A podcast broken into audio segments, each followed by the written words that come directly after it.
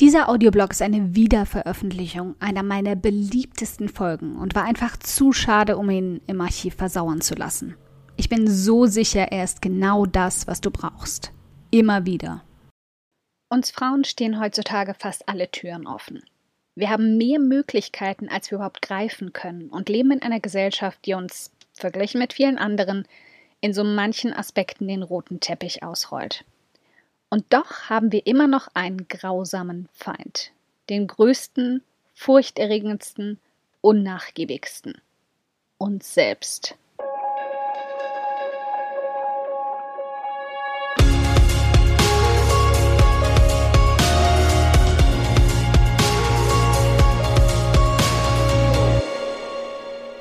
Hi, ich bin Karina, Gründerin von Pink Kompass um 180 Grad und der Feminine Jazz und teile hier im um 180 Grad Audioblog alles mit dir, was in meiner Selbstständigkeit funktioniert und was nicht. Wir knacken meine Strategien rund um Marketing und Mindset, denn Erfolg beginnt in deinem Kopf.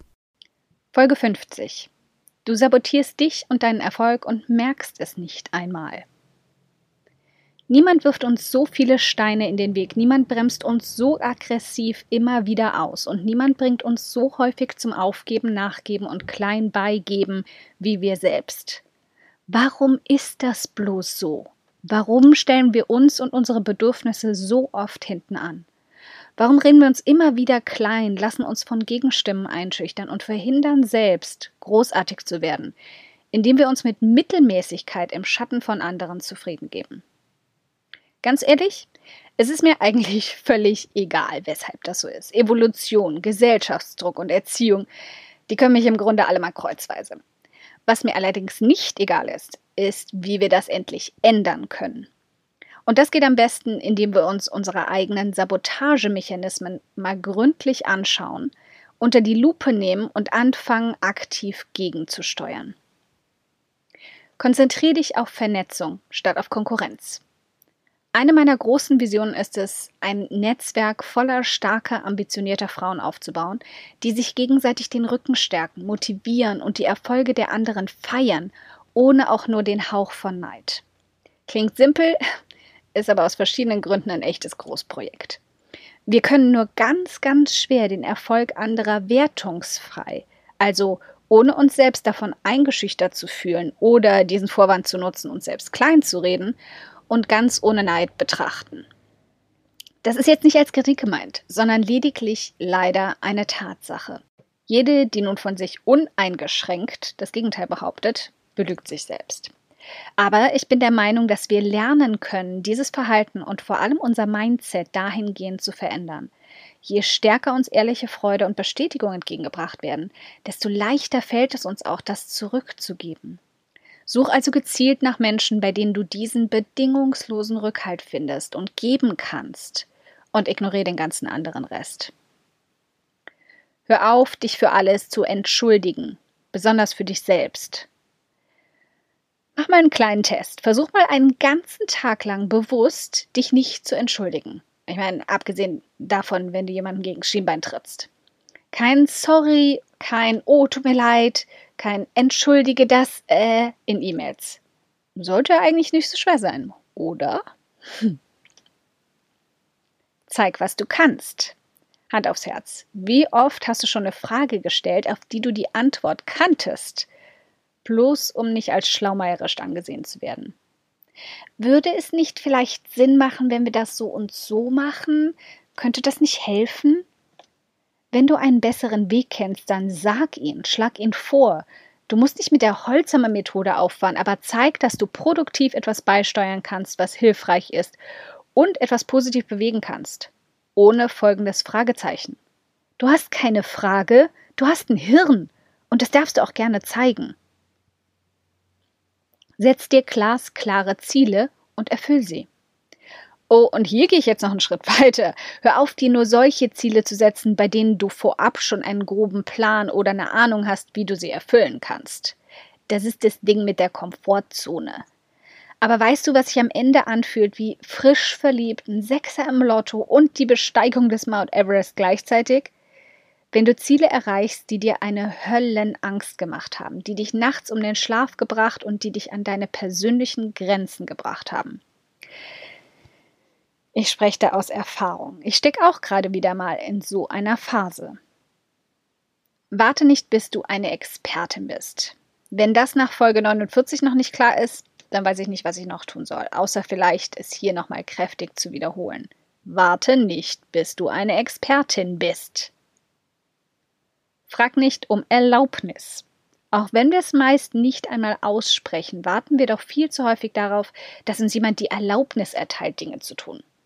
Ziele und Träume in Angriff zu nehmen oder so zu sein, wie wir wirklich sind.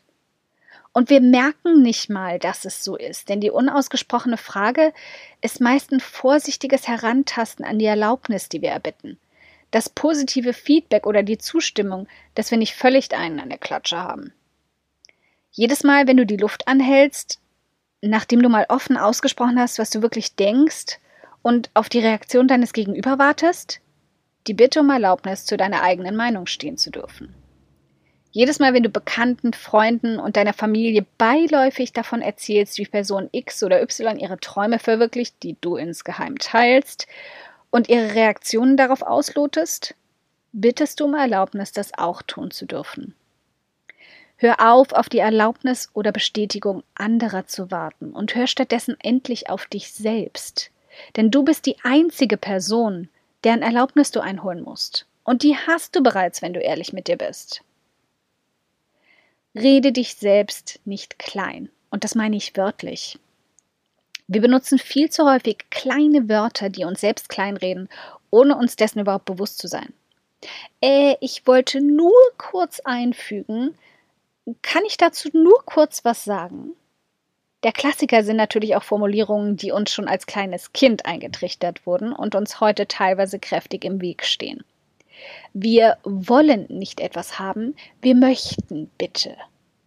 Also auch wenn Höflichkeit eine feine und wertvolle Sache ist, auf die ich selbst sehr viel Wert lege, sollten wir manchmal durchaus wollen und auch nicht darum bitten müssen. Schließlich will ich meine Ziele erreichen und möchte nicht bitte dort ankommen. Setz auf deine Persönlichkeit statt einzig und allein auf eine Nische. Einer der wichtigsten Aspekte in deinem Online-Business ist der, sich auf Fakten und Tatsachen zu beschränken, statt anzuerkennen, wie wichtig und unerlässlich du selbst für deinen Erfolg bist. Es gleicht einer chronischen Krankheit, dass wir immer und immer wieder denken, wir selbst sind nicht wichtig genug, nicht besonders genug oder nicht interessant genug. Wenn das wirklich so wäre, hättest du vermutlich keine Freunde, niemand würde dir zuhören, sobald du den Mund aufmachst, und alle würden sich genervt von dir abwenden, sobald du deine Meinung äußerst. Fang an, in dich selbst zu vertrauen und darauf, dass du als einzelner Mensch, als du selbst, durchaus einen Unterschied machen kannst. Aber weißt du, wann du damit scheitern wirst? Wenn du dich immer nur versteckst. Also, lass uns gemeinsam einen Deal schließen und für diese Woche mindestens einen dieser Punkte aktiv ändern. Und nein, ich möchte nicht, dass du bitte mitmachst. Ich will, dass du mitmachst. Ein dickes Dankeschön, dass du heute beim um 180 Grad Audioblog dabei warst.